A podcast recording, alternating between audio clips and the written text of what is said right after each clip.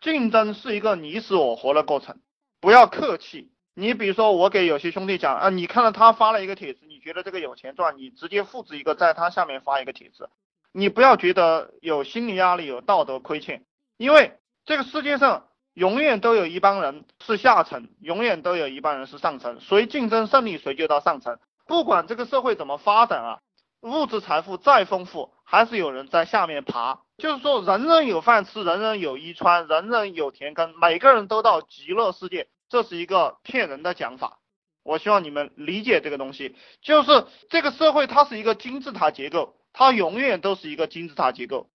它永远是一个金字塔结构，就意味着如果十个人只有一个人可以什么也不干享受，那必然有有人去扫厕所。不管这个社会如何发展。它的形态是不会变化的，所以你们不要客气，就拼命的去竞争就行了。当然，我一直在讲，你们要去找到你最想做的那件事情，然后去做，就是你觉得这件事情有意义，你也感兴趣，呃，然后你去干这样的事情，不要去干你不感兴趣，不要强迫自己去干任何事情，因为一旦一个人强迫去干事情的时候，他的心就会非常的累。其实坚持不了多久，一旦你把创业当成一种坚持的话，你终归是要倒下来的。因为一个人的心力没有那么坚强，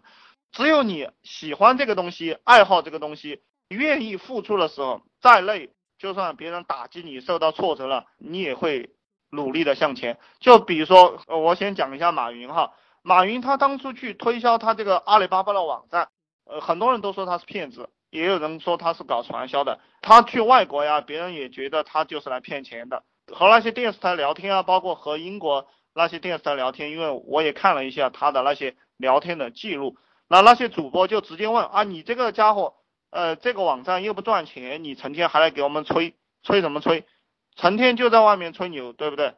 然后马云他就下不来台，但下不来台，他苦笑一下，然后还是继续赶路，就他。内心里爱这个事情，他的目的就是要把这个中国的这个货卖给全世界，他就是这样一个目的。那我也讲一下我自己哈，我其实做过很多群，那这个其实也是其中的一个。那其他的东西我就不告诉大家。那我做这个群，同样有人来骂我，对不对？就经常有人跑过来骂我说啊，你讲的这些东西太恶心了，然后你讲的这些东西害人不浅。然后你讲的这些东西纯粹就是去骗人了。然后你讲的这些东西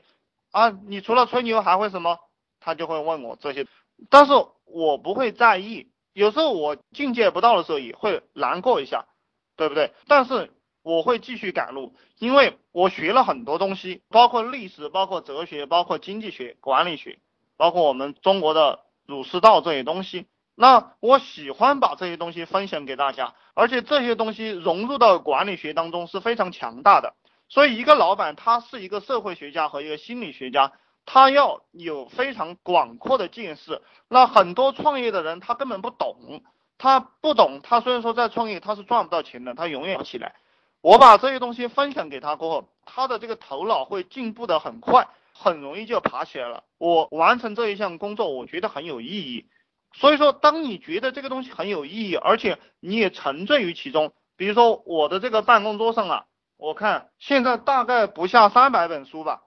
大概不下三百本书。望过去的我也可以给你推荐一下，就是我现在右手边最近的是《毛泽东选集》，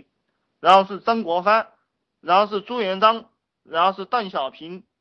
文选，然后是整风运动，叫毛泽东的整风运动，然后是二十四史。然后还有一本书叫做《激荡三十年》，就《激荡三十年》这本书，你们可以去看一下，是是我们中国改革开放这三十年以来的企业的很多大企业，包括史玉柱这些人他的潮起潮落啊这样一个一个东西。了解了这些东西呢，